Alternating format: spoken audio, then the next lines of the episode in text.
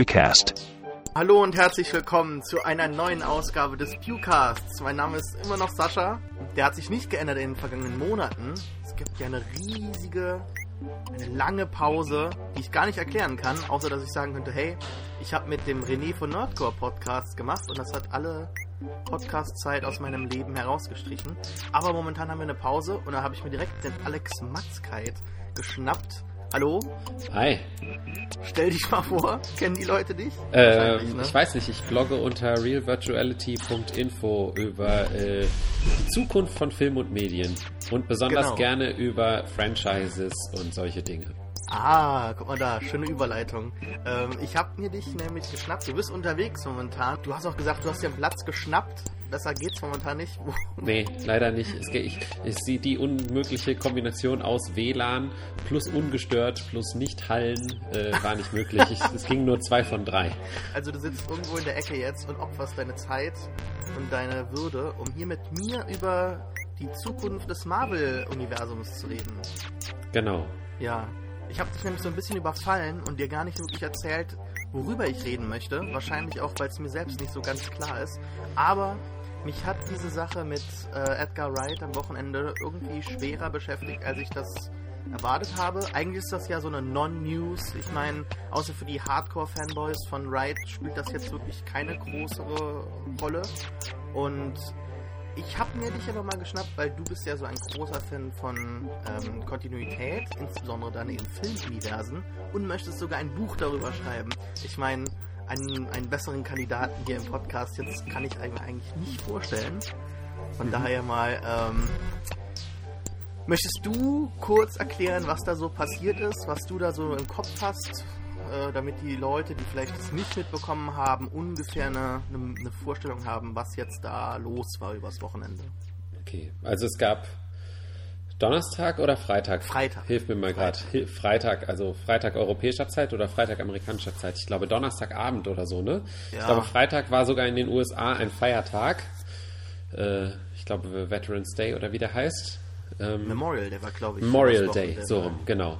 Und äh, also Donnerstagabend, also da, wo man normalerweise gerne noch eine ähm, äh, Pressemitteilung vergräbt, wenn man nicht will, dass sie noch schnell jemand äh, äh, irgendwie findet, äh, hat äh, Marvel vermeldet, dass man sich äh, in beidseitigem Einvernehmen wegen kreativer Differenzen von Edgar Wright getrennt hat, der Ant-Man drehen sollte, der nächstes Jahr schon ins Kino kommen sollte und wo, glaube ich, auch demnächst schon die ersten Klappen fallen sollten. Genau. So viel ich genau, weiß. Ja.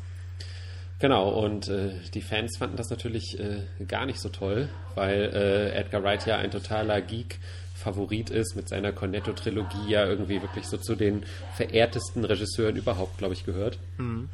Und ähm, dann, als die Leute dann so ein bisschen angefangen haben zu graben, ist natürlich so ein bisschen so das Narrativ, was sich jetzt herausgebildet hat, dass Edgar Wright dann wohl doch etwas zu eigensinnig war für äh, die Marvel-Chefetage und ähm, mit seinem sehr individuellen Stil und seinem Hang zu Perfektionismus eventuell nicht so als Company Man sozusagen sich da in das einfügen konnte, was äh, Marvel für, ähm, für das Cinematic Universe und für ihre Filme irgendwie so geplant hat.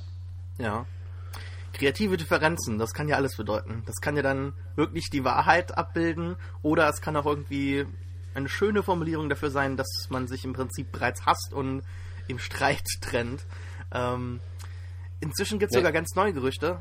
Ich weiß gar nicht, ob dir das jetzt inzwischen sogar bekannt ist, aber es soll halt hier jetzt sogar so sein, dass ähm, Ant-Man ja, also Ant-Man befindet sich ja seit Jahren äh, in der Entwicklung, also bereits ja, seit, 2006. 2006. Genau, genau. Ja. Also lange bevor das, äh, bevor Iron Man, der ja 2008 rauskam, sozusagen diese Grundsteine zu einem Filmuniversum äh, irgendwie gelegt hat. Genau. Auch.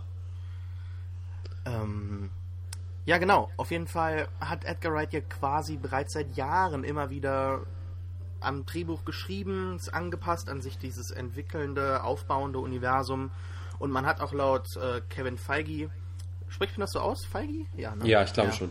Ähm, der ist ja quasi das, das, der Mastermind dieses gesamten Universums. Der hat ja schon mehrfach in Interviews angedeutet, dass man auch das Universum selbst so an Edgar Wrights Ideen angepasst hat und dass man da halt sehr einvernehmlich halt zusammenarbeitet und das schon so möchte, aber Ant-Man irgendwo ein bisschen ähm, für sich alleinstehend noch irgendwo ist. Nach neuesten Gerüchten jetzt aber muss Marvel dann gesagt haben, nein, nein, äh, es muss schon hier ein bisschen was reinkommen von Age of Ultron, dem neuen äh, Avengers-Film von Joss Whedon. Und dort muss halt es, glaube ich, jetzt so sein, ich kann das nachher verlinken, laut Roger Wardle auf Twitter, der sagt zumindest mal, dass Edgar Wrights Ant-Man zur Zeit von Age of Ultron gespielt haben sollte und dann halt auch diesen Film durch Referenzen äh, andeuten sollte und man das dann halt von äh, Seiten der Drehbuchautoren, also äh, Edgar Wright und Joe Cornish, nicht äh, wirklich so anpassen konnte, wie man das,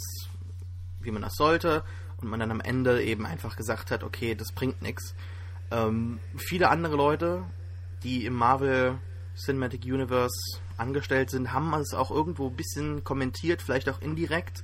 Ähm, es gibt den, den, äh, den äh, Regisseur James Gunn, der jetzt die Guardians gedreht hat. Der hat relativ offen auf Facebook was drüber geschrieben, im Prinzip, dass man manchmal unbedingt möchte, dass irgendwie zwei Freunde zusammenbleiben, aber es halt einfach nicht sein soll. Und Joss Whedon hat selbst äh, ein Cornetto-Eis getwittert, dass er irgendwie solidarisch als, als, als Fackel irgendwie so hochhält. Ähm, wie schätzt du das alles ein? Denkst du, dass da wirklich Edgar Wright an seinem Perfektionismus gescheitert ist oder denkst du, dass dass da tatsächlich Marvel seine, seine Franchise-Finger zu sehr im Spiel hatte?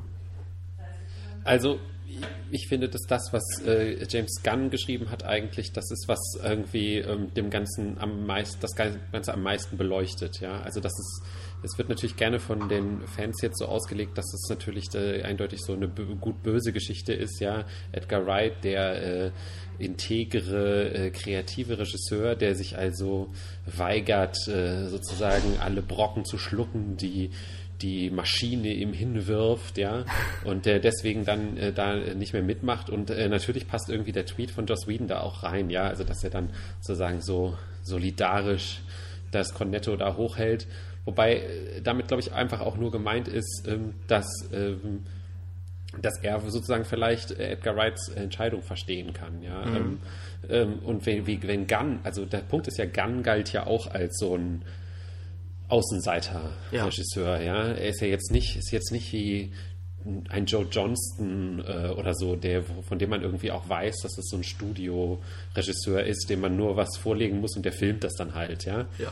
Ähm, und, und der äh, scheint sich ja wunderbar zurechtgefunden haben. Und Guardians of the Galaxy, äh, so von den Trailern her, scheint ja jetzt genau irgendwie so diesen Sweet Spot zu finden zwischen ähm, auf der einen Seite ähm, individueller Stil und auf der anderen Seite eindeutig halt so ein Big-Budget Science-Fiction-Film einfach. Und ähm, wenn Gunn schreibt, er hat das irgendwie beobachtet und er glaubt, es äh, sind einfach so wirklich wie zwei Leute, die gerne würden, aber nicht könnten, dann glaube ich ihm das ehrlich gesagt. Ich könnte mir zwar schon vorstellen, dass es, ähm, dass es da wahrscheinlich, ähm, ja, dass Wright gerne was anderes gemacht hätte, als Marvel ihn lässt, sozusagen. Aber ob Marvel deswegen halt so jetzt der böse äh, Corporate, äh, keine Ahnung, Hellhound da ist, das weiß ich halt nicht. Also das würde ich ja. so nicht sehen.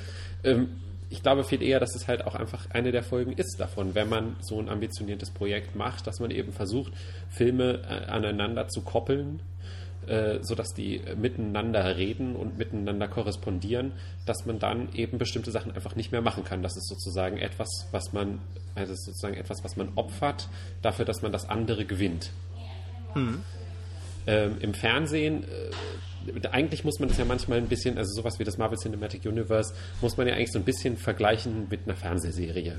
Ja. Weil damit hat es ja, also dann wäre Kevin Feige sowas wie der Showrunner und ähm, dann ist es halt auch so, Fernsehserien, zumindest die neueren, da muss die auch die Kontinuität gewahrt bleiben und dann kann man halt auch nicht einfach zwischendurch so eine Folge machen, die halt irgendwie anders ist und die nichts mit dem Rest zu tun hat.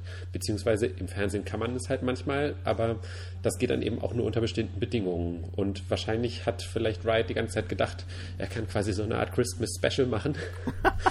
dass er aus der Kontinuität irgendwie rausfällt.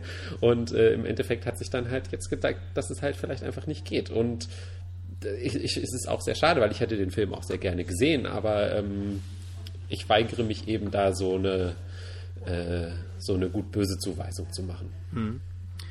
Das hat ja eigentlich erst so wirklich mit der zweiten Phase begonnen, dass man so besondere Regisseurköpfe ausgewählt hat. Ich meine, die erste Phase war relativ normal. Ich denke mal, dass John Favreau vor Iron Man jetzt nicht so diesen großen, äh, großen Regisseurnamen hatte. Wen hatten wir noch? Aber er hat ja auch Louis, vor allem Indie-Sachen ja? gemacht. Also ja. John Favreau war ja eigentlich eher so ein Indie-Komödienregisseur, genau. so ein leichter, ja. Ja. Und jetzt gerade für die zweite Phase hat man ja sich besonders Leute geholt, wo man dachte, das kann wirklich gut passen. Also für Iron Man 3 hatte man Shane Black, den man ähm, wieder aus seinem irgendwie fast schon Ruhestand geholt hat, der ja mhm. eher selten Filme macht. Und da hat man irgendwie so probiert, so eine Buddy-Cop-Komödie draus zu machen. Mit äh, Alan Taylor bekam man einen Regisseur nach ähm, Patty Jones, die zuerst gescheitert ist, auch wie Edgar Wright an diesem System ähm, bei, bei Tor 2 ein Regisseur, der irgendwo dieses Universum außerhalb der Erde ausfleischen sollte, der ja bereits mit, mit Game of Thrones relativ große Erfolge feierte, aber hier dann auch irgendwo scheiterte. Jetzt hat man James Gunn, wie sich das entwickelt, muss man noch irgendwie schauen, weil grundlegend äh, denke ich, dass das super aussieht aber inwieweit wird es dann später doch irgendwo was Eigenständiges sein? Weil man erkennt ja schon irgendwie so grundlegende Referenzen zu der Zukunft des, des, des Franchises. Und bei Ant-Man wäre das wahrscheinlich nicht anders gewesen. Also ich denke, dass irgendwie Gunn sich entschieden hat, hey, ich, ich nehme einfach mal die Chance, hier mir einen Namen zu machen. Und Edgar Wright musste das vielleicht nicht mehr unbedingt tun. Ähm, Guardians of the Galaxy sieht vielleicht auf den ersten Blick wie dieses abgefahrene Space Opera Abenteuer aus, das wir uns alle wünschen mit diesen unglaublich äh, bunten Figuren.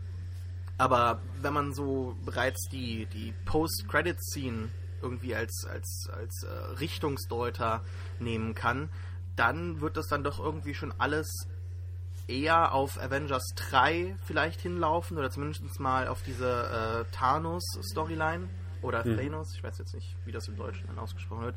Aber ähm, meine Frage an dich wäre jetzt, findest du es denn im Prinzip bisher so erfolgreich, was, was Marvel in, bei, bei, bei seinen Regisseuren da betrieben hat? Oder findest du eher, wie man ähm, bisher eigentlich der zweiten Phase vorwirft, und das kann ich auch irgendwo ein bisschen verstehen und nachvollziehen, dass die Filme irgendwo ein bisschen gleich aussehen. Das geht dann bis hin zur Marketingstrategie, das geht dann bis zu den Postern, das geht dann bis zu den gleichen Comic Relief Charakteren, die im Prinzip keinen größeren Einfluss auf die Story haben, sondern einfach dieses Avengers-Feeling irgendwie noch, ein, noch so ein bisschen aufleben lassen sollen, dass die Figuren halt alle lustig sind und, und Spaß machen, egal wie die Situation jetzt ist oder ob es passt.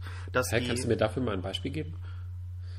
Ähm, ja, ich meine, allein mal, wenn man sich schaut, so Tor 2 finde ich als Film unglaublich äh, gescheitert, ja. Also äh, man hat da irgendwo probiert, würde ich mal behaupten, äh, die Welt ein bisschen größer zu zeigen. Grundsätzlich geht man aber immer wieder auf die Erde, um dieses menschliche Element halt nicht zu vergessen. Okay, das sind wahrscheinlich auch irgendwo, also ich meine, es sind ja Menschen, die diese Figuren spielen, aber grundsätzlich sind es ja irgendwo Aliens, wenn man es so bezeichnen möchte. Aber dann hat man diese ganzen Figuren so am Rande, wie die von ähm, äh, Cat Dennings, die im Prinzip irgendwo keiner größeren äh, Storyline folgen. Äh, außer dass sie halt da sind, irgendwie Comic Relief äh, mhm. zu machen. Es gibt bei, bei, bei Iron Man 3 diesen großen Twist, ja, also Spoiler jetzt, ähm, aber Ken, äh, Ben Kingsley spielt ja nicht diesen ähm, großen Gegenspieler, den man aus den Comics kennt, sondern er ist im Prinzip nur ein Schauspieler und ist am Ende irgendwie in einer lustigen Szene da, die aber komplett überhaupt nicht funktioniert, wie ich mal finde. Das war äh, schöne Abwechslung, es war nett, aber halt nur für diesen einen Moment. Wenn man sich das so langfristiger anschaut, hätte man vielleicht eher eine, eine Figur irgendwie aufbauen können.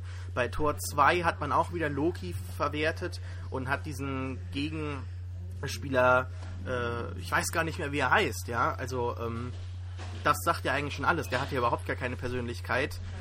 Den hat man auch irgendwie nicht aufgebaut. Es sind im Prinzip nur noch diese Hauptfiguren, die irgendwie da sind in äh, Schwierigkeiten stecken. Und es sieht alles von den Spezialeffekten gleich aus. Und dann haben sie noch während dieser Schwierigkeiten irgendwie, irgendwie ein bisschen Banter mit ihren Love Interests oder mit ihren Freunden und am Ende gewinnen sie. Und, Okay, und lass am mich da Ende mal- geht eine, eine blaue, eine, eine blaue, ein blauer Strahl den Himmel und da wird dann irgendwo gekämpft. Ja, also Lass mich mal da einhaken. Ja. Also ich, ich, ich habe mich da selber noch nicht ganz entschieden. Ich stimme mir grundsätzlich ein bisschen zu. Ähm, vor allen Dingen sehe ich das eigentlich so, dass man in der Phase 2 jetzt gesehen hat, dass die Filme meistens sehr vielversprechend äh, sozusagen individualisiert anfangen. Bei Tor 2 bin ich mir jetzt dann nicht so sicher, aber Alan Taylor ist jetzt auch eben nicht so ein Regisseur, der vorher jetzt für einen besonders intensiven persönlichen Stil irgendwie bekannt war. Ja. Aber zum Beispiel eben, dass ähm, Iron Man 3 äh, halt doch sich anders anfühlte auf jeden Fall als die ersten beiden Iron Man Filme und auch, dass die Russos jetzt in äh, Captain America Winter Soldier äh, da auch so auf jeden Fall eine sehr eigene ja. ähm, Note irgendwie reingebracht haben. Und dann aber ähm, scheinen die Filme eben doch sozusagen diesen Pakt mit dem Blockbuster-Teufel eingegangen zu sein und müssen dann im dritten Akt äh, zwangsläufig einfach viele Explosionen und eine relativ sinnbefreite Actionsequenz liefern. Also das ist dann in, mit, in mit einem MacGuffin, der immer gleich ist. Eben, das ist dann in Iron Man 3 diese Geschichte, wo sich ja auch zu Recht wohl schon einige Leute darüber aufgeregt haben, dass sie dann halt diese tausenden äh, Anzüge da loslässt. Äh, das ist dann in Tor 2 eben diese Portal-Geschichte, die ja eigentlich von der Idee her total witzig ist, aber irgendwie auch relativ fantasielos inszeniert war, wie ich fand. Ja. Und ähm, dann jetzt in Captain, bei Captain America 2 eben ähm, äh, diese Geschichte mit den drei, äh, mit diesen Helicarrier. na, mit diesen Helicarriers, genau. Ähm, also, das stört mich auch. Aber ähm, auf der anderen Seite muss man sich wahrscheinlich halt auch einfach fragen, ob das halt auch so ein Trade-off ist, den man halt macht, ja. Es sind halt einfach Comic-Filme und da kann man zwar mal im Genre so ein kleines bisschen, äh, äh, kann man da mal auf äh, irgendwie mal so eine Seitenstraße nehmen, aber im Endeffekt ist man halt doch äh, dann doch sehr darauf festgelegt. Es sind halt Mainstream-Kino-Blockbuster und daran wird sich halt nichts ändern. Ja. Das ist halt, glaube ich, einfach dann äh, die Frage ist, kann man da überhaupt andere Geschichten dann erzählen oder beziehungsweise man kann auf jeden Fall schon, aber kriegt man dann halt noch die Massen ins Kino äh, und so weiter? Das ist halt wahrscheinlich die Frage, die sich die Studios darstellen halt auch. Ja, jetzt bist du direkt schon in die Säge gekommen, wo ich eigentlich am Ende hin wollte. das ist auch irgendwo meine Meinung. Ich hatte nämlich jetzt Captain America 2 komplett außen vor gelassen, da ich den als, als wirklich großen Wurf innerhalb dieses Universums finde. Zumindest mal die ersten zwei Drittel.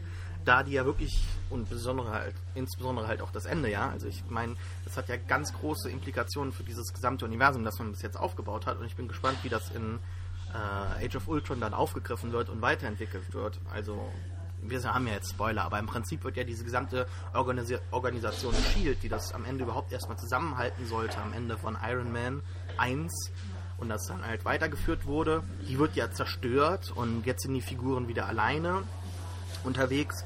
Und ja, ich denke auch Captain America 2 hat wesentlich interessanter angefangen und du sagst das auch, man möchte hier so ein bisschen so dieses Genre-Element mit dem Blockbuster verbinden. Das sagt ja auch Kevin Feige, dass man stolz darauf ist, dass man erstmal schaut, ähm, okay, was für äh, Figuren haben wir? Also wir haben hier Character-Driven Plots. Und da schaut man halt, ja, was könnte man machen? Okay, Captain America, das wird dann halt ein Thriller. Äh, wahrscheinlich noch irgendwie mit welchen politischen äh, Referenzen zu aktuellen Begebenheiten. Also ich meine, irgendwo ist das ja eine, eine große, eine große, äh, ja, also ich will jetzt nicht sagen, ein großer Schlag ins Gesicht, aber man, man, man redete ja doch schon deutlich im Film gegen die Überwachung der USA, der NSA, die halt stattgefunden hat, die rausgekommen ist durch Snowden und irgendwo wird ja äh, wird Zumindest ja Captain, indirekt, ja. ja. indirekt. Irgendwo wird ja Captain America selbst zu, zu Snowden. Also man kann da ja sehr viel sehen, dass diese Helicarrier irgendwo Drohnen sind, die Menschen abschießen ohne Prozess, weil man vorher irgendwelche Informationen über sie gesammelt hat. Das ist ja irgendwo weitergedacht, das ist alles sehr nett. Am Ende endet es aber immer wieder in diesen großen Schlachten, die in sich überhaupt keinen Sinn machen. Du hast da mal einen schönen Artikel drüber geschrieben, wie dieses Set-Piece am Ende von, äh, von, von Cap 2 überhaupt gar keinen Sinn macht, warum man das am, am Boden hat unter einer Glaskugel und dann irgendwie nur kurz was rausziehen muss und dann geht alles prima, äh, Also es ist gelöst. Es ist halt, ohne, dass es es ist eine Formel, und- ja, es äh, ist halt, Sascha. Es ist halt der alte äh, Ventilationsschacht des Todessterns. ja? Ja. also da hat sich halt nichts geändert. Ja, ähm, ich glaube, ich glaube, ähm, äh, das, aber auch das Interessante ist halt zum Glück das, was du ähm, eben gesagt hast am Anfang. Auf der Charakterebene und auf der Drehbuchebene passiert ja doch immer noch genug Interessantes. Eigentlich. Also das heißt, das Universum verändert sich, äh, entwickelt sich weiter, man lernt die Charaktere besser kennen und, und äh, motiviert die Geschichte eben aus ihnen heraus. Und ähm, wahrscheinlich muss man dafür sozusagen ein bisschen dummes Bum-Bum äh, irgendwie ähm, in Kauf nehmen. Wobei ich auch finde, dass man auch da natürlich inszenatorisch einiges machen kann. Ich fand eigentlich die, äh, den, den großen Endkampf in Avengers, obwohl Joss Whedon jetzt gar nicht unbedingt für Ja. seine Action-Inszenierung bekannt ist, eigentlich ziemlich gelungen, weil er äh, dramaturgisch gut durchgeplant war, voll mit äh, Witzen, die funktioniert haben und, und solchen Dingen halt. Aber Und weil er vor allem das verkaufte, was man im Prinzip seit vier oder fünf Filmen hatte. Also, dass diese Figuren endlich zusammen kämpfen und arbeiten. Ne? Also nicht Ja, nur genau. auf, dem, auf dem Bildschirm zusammenstehen, sondern halt auch gegen einen äh, gemeinsamen äh, Gegner kämpfen. Genau, aber auch der hatte natürlich zum Beispiel das Defizit, dass die, die Gegner vollkommen egale äh, Aliens waren halt, ja. Ja. Also wo, wo eigentlich nichts, keine persönliche Komponente jetzt drin war. Ähm, ja, es ist, es ist echt eine Frage. Es ist, äh, man ist natürlich sehr anspruchsvoll, wenn man das alles will. Ne? Ja. Die Frage ist, darf man diesen Anspruch haben? Ich glaube, ähm, wenn man sich Comics anguckt, ich muss ja persönlich immer zugestehen, dass ich zwar mich viel mit diesen Filmen beschäftige, aber immer noch dabei bin, über Comics zu lernen und selber sehr wenig Comics gelesen habe, also amerikanische Comics. Aber äh, so viel mehr geht da, glaube ich, auch nicht. Ja, das, das, was man am meisten immer dann kennt, sind diese Events, wo die äh, Helden zusammenkommen und gegeneinander kämpfen. Also Secret War oder sowas, ja, also oder ähm, Civil War, solche Sachen. Da hast du schon recht. Ähm, die einzelnen Comics kennt man dann meistens eher nicht so, die bleiben relativ wenig im Gedächtnis, außer es gibt dann halt große Events, wie äh, innerhalb dieser einzelnen Geschichten, wo halt eine, eine Figur stirbt oder ähm, irgendwelche Das würde ich jetzt so Wendungen auch, kommen. ja, naja gut, okay, das ist halt natürlich auch, die Leserschaft ist halt eine andere, ne? Ja, definitiv. Ich glaube, Comics werden halt so gelesen, wie andere Leute Fernsehserien schauen. Und ich glaube, da ist es halt einfach so, äh, es gibt mal eine gute Season, es gibt mal eine schlechte Season, es gibt mal eine gute Folge, es gibt mal eine schlechte Folge, aber bis zu einem gewissen Grad möchte man natürlich auch das bekommen, was man gewohnt ist. Ja. Jetzt, Gott sei Dank, hast du das wahrscheinlich komplett unbewusst hier äh, übergeleitet. Ich wollte nämlich noch mit dir über einen Aspekt reden. Ähm, Scott Mendelson hat einen wirklich interessanten Artikel für Forbes geschrieben, der im Prinzip sagt, dass Hollywood sich nicht um dieses Fanboy äh, um diesen Fanboy-Stempel schert. Ja, also ihnen ist es egal, ob jetzt die Leute direkt auf Twitter den Titel von, vom, vom, vom neuen Batman- und Superman-Film in den Dreck ziehen, ob die jetzt sagen, ja, Edgar Wright oder gar nichts. Im Prinzip ist diese Demo, äh, dieser demografische äh, Anteil so klein, dass man die im Prinzip ein bisschen füttern kann, bei Laune halten kann, aber schlussendlich ist es komplett egal und man sieht, dass auch andere Filme relativ viel Geld machen, die im Prinzip äh, durch die Bank äh, ge- gehasst wurden, ja. Also haben wir Ich stimme dem absolut zu. Ja, gut. Deshalb ich wollte nämlich Also- fragen, haben wir überhaupt einen Einfluss? Mach, spielt es eine Rolle, was wir hier Also- erzählen? Der Punkt ist, ja, also ganz so, also ich glaube, man muss halt Seiten, schon, klar, man muss ja. schon aufpassen, dass man äh, sozusagen den Charakteren treu bleibt, dass man äh, eine Geschichte erzählt, die irgendwie Sinn macht, aber dieses, dieses wirklich, dieses nerdige Nitpicken, was äh, was wir ja auch machen wahrscheinlich ab und zu. Ich versuche mich davon fernzuhalten, aber ähm, auf eine gewisse Weise kann ich mich dem natürlich auch nicht entziehen. Ähm, das, äh, das ändert halt nichts, ja. Der Film muss halt trotzdem vier Quadranten, wie man ja so schön sagt, irgendwie äh, ansprechen. Und äh, gerade so ein Film wie jetzt irgendwie Amazing Spider-Man 2, äh, den man ja in dem Kontext wahrscheinlich auch noch ähm, ganz gut reinwerfen könnte, Oh ja, weil er ja auch äh, versucht eben hier Franchise zu erweitern, indem man äh, am Ende des Films äh, sozusagen eine Galerie der zukünftigen Schurken schon mal vorgeführt bekommt.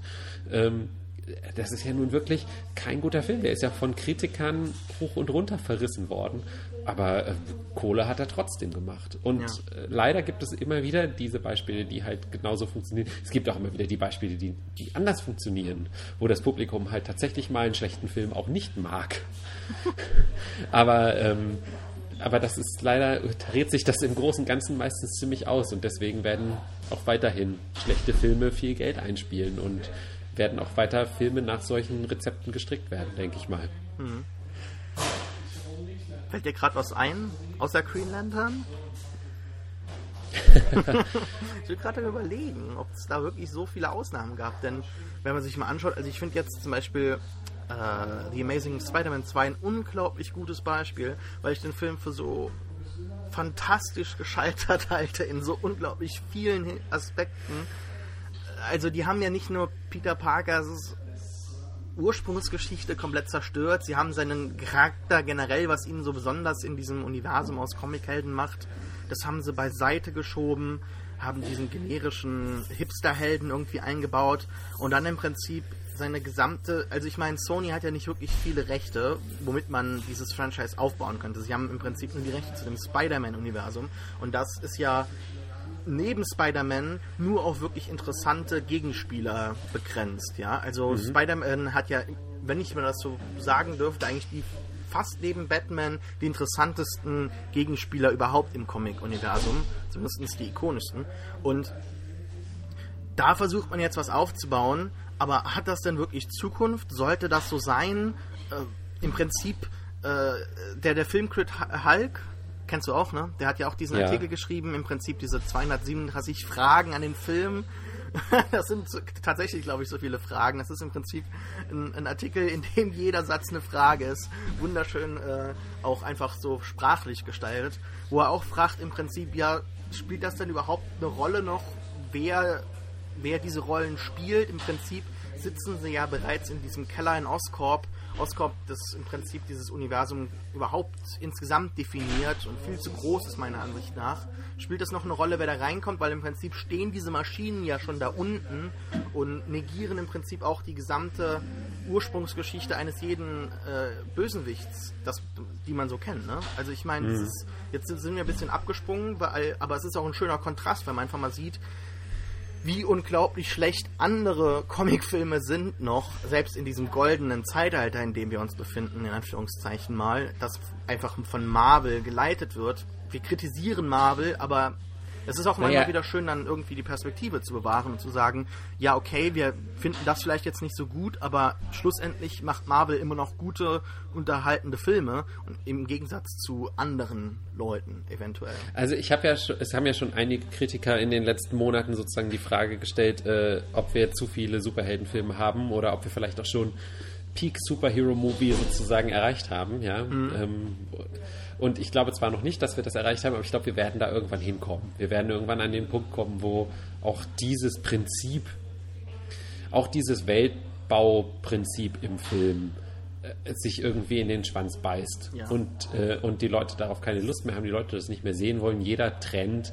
erreicht irgendwann das Ende seiner, seines Marktzyklus sozusagen, ja, ähm, wo die Leute wieder was anderes wollen, wo sich in der Zwischenzeit was anderes aufgebaut hat, was sie dann, wo sie dann eher hin migrieren, ja, und ähm, und und aber alles, was halt viel gemacht wird, gibt es halt immer schlechte und gute. Das ist ähm, genau das gleiche wie im Animationsfilm kann man das total gut, finde ich, erleben. Da gab es jahrelang äh, halt irgendwie nur zwei oder drei Filme pro Jahr und einer davon war von Disney und die haben, waren alle mehr oder weniger gut. Sie wirkten aber auch so gut, weil es auch die einzigen waren. Und bei Pixar ja genauso dann. Und heute kommen irgendwie dann 12, 16 animierte Filme ins Kino und natürlich sind von denen keine Ahnung, nur noch zwei oder drei gut, weiterhin, wie damals auch. Nur damals fiel es halt anders auf. Und ich glaube, so wird es bei den Superheldenfilmen genauso sein. Wir müssen halt, also ich merke zum Beispiel, dass ich jetzt an so einen Punkt gekommen bin, wo ich mir nicht mehr alle angucken muss. Auf was möchtest du verzichten? In The, in The Amazing Spider-Man 2 bin ich nur reingegangen, weil ich noch einen Kinogutschein übrig hatte und Abend nichts zu tun hatte. So. Ähm, die Marvel-Filme gucke ich mir natürlich weiter an, weil ich mich jetzt gerade halt auch theoretisch sehr viel damit beschäftige. Aber ähm, ich muss mir nicht mehr alles, wo irgendwie Comic draufsteht äh, oder Superheld draufsteht, angucken, weil es einfach so viel davon gibt. Ich gucke mir dann halt die an, die mich interessieren. Mhm. So. Und ähm, worauf will ich damit hinaus? Keine Ahnung. ich bin mir auch nicht so sicher, aber ich finde es ganz nett. Es ist im Prinzip ein normales Gespräch, das wir hier komplett planlos begonnen haben. Aber dann lass uns doch noch gerade, wenn wir im Prinzip jetzt nicht mehr so viel über das Marvel-Universum selbst sprechen, also das, das von, von Marvel Studios, sondern generell Marvel äh, on-screen, dann können wir auch gerade noch über die, äh, über die X-Men reden, die gerade im Kino laufen. Ähm, Ja. Ich denke mal, da können wir auch gerade Spoiler, ähm, also im Prinzip generelle Spoilerwarnung schreibe ich dann vorher hin, bevor wir das veröffentlichen. Da ist es ja wirklich gut geklappt. Äh, äh, da hat es gut geklappt. Ähm, was man sich so vorgenommen hatte, im Prinzip war das alles, alles bis auf First Class, was davor war, so beiseite zu schieben und im Prinzip äh, einen, einen reinen Tisch zu haben, um im Prinzip ja neue Geschichten erzählen zu können. Ne? Naja, ich würde ganz ehrlich sagen, der Film, also ich habe mir nicht alle X-Men-Filme vorher nochmal angeschaut. Ich habe Ja. den zuletzt, glaube ich, vor zwei Jahren geguckt, äh, als First Class dann rauskam. Ja. Und äh, ich hatte total vergessen, äh, also gefühlt Ja. war der Film eine totale Kontinuität zu dem, was vorher kam. First Class? Weil, äh, nee, äh, jetzt Days of Future Past. okay. Also, ich, ich hatte total vergessen, dass ähm, zum Beispiel äh, Xavier ja stirbt in Last Stand und so. Und ähm, äh, deswegen, weil die Charaktere irgendwie stimmten und die Schauspieler alle noch da waren und sowas, habe ich gedacht, ah ja, okay, super, sie haben es total geschafft, es fügt sich nahtlos ein in das, was vorher kam und so. Und ich glaube dann, das ist dann das ist dann fast das Wichtigere, ja, dass man irgendwie, dass man versucht, das ist wie bei einer Adaption, äh, dass man irgendwie versucht, dem, dem Spirit des Ganzen äh, treu zu bleiben und äh, damit natürlich sozusagen diese, das, was ich als operationelle Ästhetik immer bei mir bezeichne, also dieses, dass der Zuschauer denkt, ah, das passt ja, da passt ja der Schlüssel genau in das Schloss, was vorher sozusagen aufgebaut wurde, ja, äh, und das das findet man dann irgendwie toll und darin kann man sich dann freuen. Das ist jetzt bei Days of Future Past vielleicht nicht so, weil er halt sozusagen viele Dinge, die vorher kommen, einfach ignoriert. Aber dafür passt er halt gefühlt trotzdem genau in das gleiche Universum rein, weil sie halt den Aufwand getrieben haben und tatsächlich alle Schauspieler wiedergeholt haben, zum Beispiel. Also insofern äh, ist es tatsächlich, wie du sagtest, es ist, es ist total gelungen und es ist aber gelungen mit sozusagen etlichen unbe nicht weiter äh, ähm, kommentierten Redcons sozusagen. Ja. Ähm, ich ich würde eigentlich fast sagen, hier in dem, das ist der erste Film, der Kontinuität quasi über alles stellt. Ja? Also in dem Film geht es ja um nichts anderes, außer im Prinzip eine, eine neue Zeitlinie zu schaffen, quasi fast schon wie Star Trek in, ähm, damals 2009, wobei Star Trek dann eher so die Figuren nochmal neu vorstellte und äh, modernisierte. Und hier hat man halt wirklich einfach sich nur meiner Ansicht nach sehr erfolgreich eine neue Zeitlinie geschafft, äh, geschaffen, in der man ähm, neue Filme machen kann. Und da denke ich, geht es jetzt nicht wirklich um, um mehr. Also es ist ja auch schon der nächste Film in Planung, Apocalypse, der spielt dann auch wieder zehn Jahre später in den 80ern. Und da kann man halt wieder Sachen machen und im Prinzip auf diese auf diesen Zukunftspunkt, den man am Ende jetzt gesehen hat, wo Logan dann aufwacht, auf den man hinarbeiten kann. Und die ganzen anderen Filme, die haben halt vorher existiert, aber sind jetzt durch diesen äh, narrativen Redcon innerhalb de, des, des, äh, des Universums, ähm, wo halt Logan nochmal in die Vergangenheit reist und alles nochmal neu gestaltet hat, dadurch wurde das halt alles äh, obsolet, ja. Und spielt halt jetzt auch keine Rolle mehr. Also viele Leute sagen jetzt, ja, wie passt das zusammen? Aber für mich war das eigentlich relativ klar, dass das Aber jetzt alles nicht mehr Ja. existiert hat quasi. Aber trotzdem sieht man ja daran, wie wichtig dieses Kontinuitätsdenken trotzdem noch ist. Ah ja, sag ich Also, ja. weil, Kontinuität ähm, über alles äh, in, in, in diesem äh, Film. Ja, obwohl er ja aber nicht tatsächlich die Kontinuität wahrt. Ja klar, Weil ja, er- ja. weil er- aber ja, die, ja. die zukünftige quasi, die Ach zukünftige, so. die man sich aufbaut und die man Ja, mit ja, First. Class bereits begonnen hat. Mit den Ja, ja, genau, genau, denn, äh, denn man hätte ja auch einfach, also ich meine, ähm, bei, bei, ähm, Man lässt bei, das quasi bei noch so, Sony, ja. nee, bei Sony hätten sie sich ja auch äh, irgendwie überlegen können, ob es, ob es ihnen gelingt, einen Spider-Man-Film äh, zu bauen vor äh, drei Jahren oder was oder vor zwei Jahren, der irgendwie an die alten Spider-Man-Filme anknüpft. Aber das haben sie ja nicht gemacht. Sie Ja. haben ja sich für einen kompletten Neuanfang entschieden. Aber hier und eben auch ähm, zum Beispiel bei Star Trek hat man sich ja halt gesagt, nein, nein, nein, das muss alles in der Linie bleiben. So, wir müssen irgendeinen Twist uns überlegen, wie wir es hinkriegen, äh, eine neue Story zu erzählen und damit die alte trotzdem nicht ungeschehen zu machen, sozusagen. ja.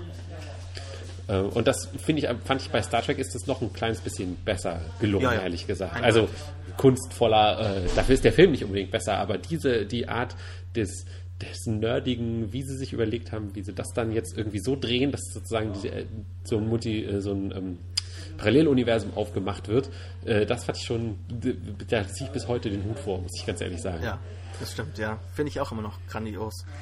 Bei X-Men erinnert es mich jetzt eher so an, an jemanden, der jetzt anfängt, nach dem Studium irgendwo zu arbeiten, nach seinem BWL-Studium und er möchte jetzt irgendwie die peinlichen Teenager-Fotos aus seiner Jugend aus dem Internet verschwinden lassen.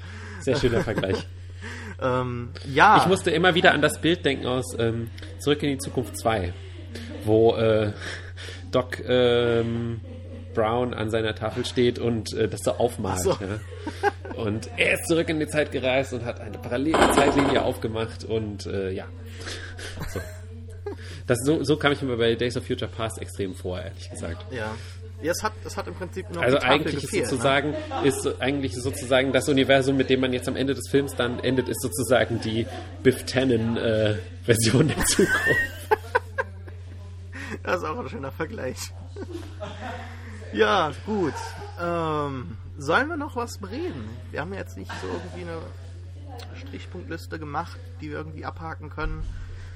Also ich finde es auf jeden Fall interessant daran festzuhalten, äh, wie, was wir jetzt zum Schluss gesagt haben, dass es äh, eine große Rolle spielt immer noch, dieses Kontinuitätsdenken und dieses Worldbuilding und dass man sich da irgendwie treu bleibt, dass es aber, äh, wie X-Men zeigt, eben auch nicht alles sein kann. Ja. äh, weil, weil, weil man dann eben, wie man halt auch bei Marvel sieht, teilweise manchmal auch Dinge opfern muss, ja, ähm, die, um eben die Kontinuität zu wahren und das natürlich nicht immer zum Besten des Films ist. Siehe auch Iron Man 2 und solche Geschichten. Ja, ich habe dich ja gestern gefragt, ob du über die Dark Side of Worldbuilding reden möchtest. Ja, naja, die Ähm, Dark Side ist sozusagen, dass man sich dem auch natürlich. verpflichtet, ja, Ja, dass genau. man sich dem, dem Kanon, dem Einhalten des Kanons äh, verpflichtet. Und dass man eben äh, wie, aber das ist halt, aber das ist eigentlich nicht, das ist das, was Series, serielles Erzählen halt einfach ausmacht, würde Mhm. ich sagen. Äh, du kannst ja, ich, ich weiß ja nicht, du bist ja doch zum Beispiel im alten Star Wars Expanded Universe recht zu Hause, ja. Ähm, da gibt es ja auch, so viel ich gelesen habe, zum Beispiel bei einem Artikel von IO9 einige Sachen, die so überhaupt nicht reinpassen. Ja. Und die dann halt nach Konvention, das ist ja immer das Interessante, es geht ja eben auch ganz gut unter den Fans, dass man manche Sachen einfach wegignoriert, obwohl sie eigentlich. Kanon wären, sozusagen. Und obwohl sie in dem Worldbuilding äh, eigentlich ihren Platz finden müssten, ja. Und ähm, Es gibt jetzt, glaube ich, relativ wenig Leute, die sich Iron Man 2 gerne anschauen, einfach so. den, also ich glaube halt den meisten Mainstream-Zuschauern ist es halt irgendwie egal und den als Fan muss man sich da halt irgendwie durchnavigieren Ja. und sich halt irgendwie die Rosinen aus dem Kuchen picken. Aber ich meine, so, so schwer wäre es jetzt doch mal wirklich nicht gewesen, einfach mal einen Standalone-Film zu wagen, der mal wirklich nichts damit zu tun hat. Ich meine, Edgar Wright hat es so lange geplant. Ich bin nicht so der komplett riesige Fan von ihm. Ich bin kein Fanboy, ja. Also es gibt ja da Leute, die komplett durchgedreht sind und bereits das Ende des Marvel-Universums heraufbeschwört haben und Artikel darüber geschrieben haben. Und das halte ich für kompletten. Das die habe ich noch gar nicht ja. entdeckt, die Ich musst du mir mal noch schicken. Ja, Badass Digest hat da, glaube ich, was drüber geschrieben. Oder Okay. also relativ vorsichtig formuliert. So könnte dies das Ende ähm, irgendwie bedeuten, zeigt das irgendwie auf, die bösen Machenschaften dieser Maschinerie. Und ja, irgendwo schon, aber gleichzeitig auch wiederum nicht. Ich meine, es muss ja nicht unbedingt passen. Spürt man das am Ende wirklich so sehr als normaler Zuschauer? Ich glaube nicht. Das war jetzt eher so eine Sache für ein paar tausende Leute, die, naja, die halt jetzt wirklich traurig sind. Ich meine, ich kann es nachvollziehen. Ich sage ja selbst, es wird ja immer wieder betont in diesem Universum, auch von Feige selbst, dass man sich außerhalb dieser Eventfilme halt auch irgendwie, die, man, möchte halt diese Standalone-Filme wie im Comic, die sind ja dann auch relativ autark, wo die Helden ohne ihren ganze, ohne ihre Freunde irgendwie agieren und äh, selbst Gegner besiegen alleine.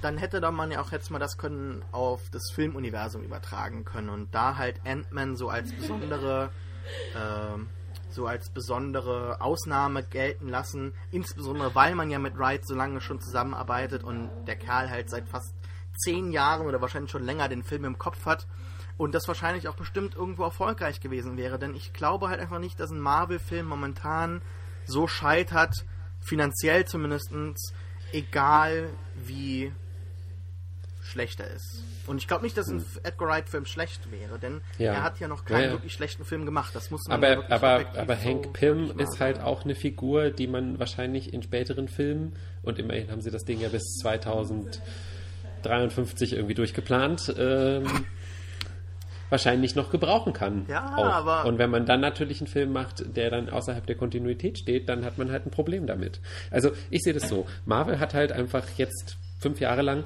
ziemlich viel richtig gemacht, so.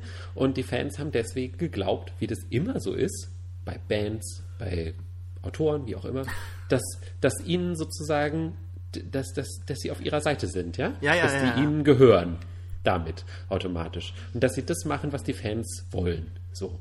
Und wenn sie dann halt mal was machen, was die Fans nicht wollen, weil sie eine kreative oder kaufmännische Entscheidung treffen, die halt äh, nicht äh, dem Fankonsens entspricht, dann äh, glaubt, dann wird das halt gleich immer umgedreht und dann wird halt direkt der Teufel draus gemacht. Und das halte ich halt für Blödsinn. Einfach. Also, es ist halt einfach ein Unternehmen und wer jemals glaubt, es, die würden halt nach anderen Gesetzen irgendwie arbeiten, der hat halt irgendwie nicht verstanden, wie ein Unternehmen funktioniert. Und das mag zwar kreativ manchmal sehr schade sein, aber ich konnte mir immer noch vorstellen, dass der Film, der dabei rauskommt, trotzdem gut wird. Denn sicherlich werden die jetzt nicht das Drehbuch komplett neu schreiben, das glaube ich nicht. Das ist ein schöner Schlusspunkt. Ähm, das trifft auch meine Meinung. Siehe übrigens auch äh, Star Wars, äh, genau das gleiche, finde ich. Also mit irgendwie Michael Arndt und äh, solchen Dingen, wo ja auch plötzlich alle dachten, nein, jetzt verkaufen sie wieder die Seele, die sie ihnen gerade vorher gegeben hatten und sowas. Also warten wir mal ab. Ja, Lawrence Kasdan ist da äh, gutes Balsam dann für die Seele. Als, als äh, weiß nicht, als Ersatz für Ahn, ne, würde ich mal behaupten. Also ich finde es jetzt Genau. nicht ganz so schrecklich wie jetzt wahrscheinlich bei Marvel, weil da gibt es ja jetzt schon viele Leute, die sagen, ja, wen will man denn da jetzt holen, außer irgendeine so Gun for Hire, ne? Also irgendein so Regisseur wie, wie, wie Wardlow bei Kick-Ass 2 oder so, den hat jetzt äh, ein Kollege von uns bereits schon so als, als Mahnung in Gesprächen angebracht. Brad Ratner. Oder, oder das, ja. Ich meine, das wäre ja, äh, wie viele Leute meinen, der komplette Untergang dann. Aber ich meine, Marvel hat ja unglaubliche äh, Autorität bereits über die äh, Prävisualisierung der, der Filme und auch über, der, über die Spezialeffekte. Und der Regisseur, wenn man so einigen Kritikern glaubt, kommt ja eher ein bisschen so an Bord, um das Projekt zu managen. Wie halt eben so ein Regisseur bei Serien. Da hat halt der Ja. Showrunner eben größere Oder auch im Hollywood-System der 30er. Damals war das Genau. auch ganz stark Das noch so, ja als die Produzenten noch stärker sozusagen die treibenden Figuren hinter den Filmen waren. Ja, es geht so ein bisschen wieder zurück. Es schwenkt wieder Ja. in diese Richtung, eindeutig, ja. Mein Vorschlag, wenn ich einen so spontan äh, machen würde, wäre Ma äh, Martin Campbell. Ja, Äh, Weil der gilt auch so als, äh, als Company Man, hat aber das James Bond-Franchise schon mehrfach aus dem Dreck gezogen. hat aber auch Green Lantern versaut. Der hat Green Lantern gemacht? Echt? Ich, Moment, ich, bevor ich jetzt lüge, aber ich bin mir ziemlich sicher, dass. Nein, dann nicht Martin Campbell. Aber ich finde, GoldenEye und ähm, Ca- Ca- Casino Royale sind beide. Äh, ja, der hat tatsächlich Green Lantern gemacht. Okay, okay, ich nehme es zurück. Aber ich finde ich find sowohl Casino Royale als auch GoldenEye äh, gute Beispiele für deine Argumentation. Deshalb geh einfach mal damit weiter. Wir vergessen jetzt Green Lantern. Oder, oder möchtest du es jetzt nicht mehr sagen? Das ist okay. Es geht nicht Green mehr. Lantern habe ich nicht zu Ende geguckt. Oh, oh, oh. das ich ist, aber das auch passiert nicht. ungefähr dreimal im Leben bei mir und Green Lantern gehört dazu. Ja. Ich habe den mal auf einem Flug geguckt und es ging einfach nicht. Es ging einfach nicht. Das ist wirklich. Glaubst du denn, wenn wir jetzt bei Kontinuität sind, glaubst du, dass man zwar die Ereignisse des Films komplett beiseite lässt, aber trotzdem dann, ähm, wie heißt der, wie heißt der Schauspieler nochmal? Äh, Reynolds, oder? Ja, Mhm. Ryan Reynolds. Dass man ihn trotzdem als Green Lantern beibehält, dann im Justice, äh, Justice Mit Sicherheit nicht. League-Film. Wirklich? Ja, ich glaube, die werden sich irgendjemand Junges, Neues da. Vielleicht auch, ähm, es gibt ja einen Green Lantern, der auch äh, African American ist. Oh. Vielleicht äh, der das sozusagen dann irgendwann übernommen hat. Also die Figur hat gewechselt, ne? Ja. Die, die, die ähm, Rolle bleibt die gleiche, so, ne? Dread Pirate Roberts mäßig. Ja. Und, äh, und äh, also ein, ein schwarzer, ein schwarzer äh, Green Lantern halt. Ich hab, vergesse die Namen von den Charakteren, das weiß ich Mhm. Oh, ich nicht. weiß es auch nicht. Und äh, ich könnte mir vorstellen, dass wenn sie in den Justice League-Filmen ein bisschen Diversität reinbringen wollen, dass sie das, dass das ein guter Ansatz wäre. Aber glaubst du das, äh, also glaubst du das wirklich? Traust du das DC zu? Ich meine, der Kopf, der da momentan so leitend ist, zumindest auf Autorenebene, ist jetzt äh, der, der Goya und der hat ja letztens gemeint irgendwie so, ja, wer hat denn schon mal von, von vom Martian Manhunter gehört? Und dann haben ein paar Leute irgendwie so die Hand gehoben. Der meinte dann, ja, wer von euch, die, der jetzt, äh, also die Leute, die jetzt die Hand gehoben haben, wer hatte denn schon mal Sex und so? Ich meine, glaubst du, dass so jemand tatsächlich dafür geeignet ist, um das alles so zu machen? Weil DC hechtet ja jetzt Marvel hinterher und baut da diesen Film, wo, wo Batman gegen Superman kämpft. Keine Ahnung, wie das funktionieren soll. Ich meine, da muss ja irgendwie Batman, wenn sie tatsächlich gegeneinander kämpfen, irgendwie einen Vorteil haben, weil ansonsten wird ja Superman einmal nur pupsen müssen und Batman wird wegfliegen. Dann gibt es noch Wonder Woman, die irgendwie noch dabei ist und anscheinend soll es noch irgendwelche Cameos geben. Und der Film heißt auch Dawn of Justice, um halt irgendwie so schnell eine, ein Sprungbrett zu bauen für den Justice League Film. Ich meine, das geht doch alles viel zu schnell, oder? Keine Ahnung. Bist du da nicht so bewandert? Okay. Ich bin im DC-Universum nicht so bewandert und ich habe außerdem, ähm, ich habe meine Probleme mit den Filmen sind viel grundsätzlicher, nämlich dass sie alle so schwarzbrotig und humorlos sind und so. Äh, ja, keine Ahnung, das, das kekst mich daran viel mehr, dass mich die Art von Weltenbau, die werden jetzt mal sehen. Ich könnte mir vorstellen, dass das durchaus funktionieren könnte mit dem, mit dem Batman wie Superman Dawn of Justice Film. Oh wow. Okay, Oder wie ich ihn nu- nur noch nennen werde, äh, wie in dem einen Tweet, den du gepostet hattest, Batman wie Superman for Vendetta. Ja, da gab es unglaublich viele Parodien. Das war wirklich, das war, das war ein schöner Abend auf Twitter, durchaus. Ähm, ja gut, dann äh, können wir es hierbei belassen. Wir schauen vorsichtig in die Zukunft, trauen Marvel aber immer noch sehr viel zu. Dann Ich äh, freue mich jetzt auf jeden Fall erstmal sehr auf Guardians of the ja, Galaxy. also ich meine, das wird ja im Prinzip auch so ein bisschen richtungsweisend sein, um zu zeigen, hey, ähm, war das jetzt wirklich so schrecklich mit, mit Edgar Wright oder war das vielleicht auch einfach irgendwie so das Beste? Wenn man nicht. Na ja, gut, ich meine, der nächste Film, der dann kommt, ist Age of Ultron. Der wird ja wieder irgendwie der Höhepunkt sozusagen von Phase 2 sein und dann wird man, danach geht es dann halt ja erst mit Ant-Man quasi in die dritte Phase und mal schauen. Also, ich habe eh keinen Einfluss drauf, also lasse ich mich immer lieber überraschen und kommentiere das. Was doch? Alex, als, als Fan im Internet, du kannst twittern. Du, die, die werden da definitiv dich äh, da mal an den Tisch setzen. Da sagen sie, Das ist auch- auf Twitter nee. hat der das geschrieben, wir müssen Sascha, das es geht ändern. auch noch viel weiter. Um mal ganz kurz nochmal ernst zu werden. Ist, ich sehe es auch nicht als meine Aufgabe, ganz ehrlich. Äh, ich bin Kommentator, ich bin Beobachter, ich bin nicht derjenige, der den Studios vorschreibt, wie sie ihre Sachen zu machen haben. Äh, es ist zwar natürlich, kann man natürlich sagen, äh, es ist voll lahm, wenn man immer nur hinterher sagt, ihr hättet aber ähm, und warum habt ihr nicht, aber das ist halt, das sind zwei Seiten einer Medaille. Man spiegelt sich halt irgendwie gegenseitig so ein bisschen. Und äh, ich habe mich halt für die Beobachter- und Kommentatorenrolle entschieden. Ich kann nicht vorher sagen, was sinnvoll ist. Also lasse ich mich lieber überraschen und schau mal und hoffe einfach immer darauf, dass ich positiv überrascht werde. Okay. Die äh, akademische Distanz äh, ist dann dir doch irgendwie noch ein bisschen zu. Äh, ist noch zu sehr in dir drin. Da kann ich dich nicht so ganz in mein Nordtum hier hinziehen. Das ist okay. Ich stimme dir ja Danke. insgeheim zu. Ähm, aber bin dann doch irgendwie zu passioniert manchmal. Aber du holst mich dann immer wieder auf den Boden. Dafür danke ich dir. Und ich danke dir auch für dieses tolle Gespräch. Ähm, ich hoffe, das hat jetzt auch irgendwie allen was gebracht. ich weiß nicht. Im Prinzip habe ich ja gesagt, komm, lass uns mal reden. Ähm, Genau. Und wir nehmen es auf. Deshalb Feedback ist immer gewünscht. Ansonsten einen schönen Tag noch. Dann mal schauen, wann wir wieder einen Podcast machen. Du hast ja gesagt, du bist immer bereit für irgendwas. Deshalb werde ich mich wahrscheinlich mal wieder schnappen. Ansonsten, wer Serien mag, der kann mir öfters beim Blödsinn plappern zuhören mit René von nerdcore.de auf der ja, gleichnamigen Webseite oder auf werewolvesonwheels.de. Bis dann. Bis dann.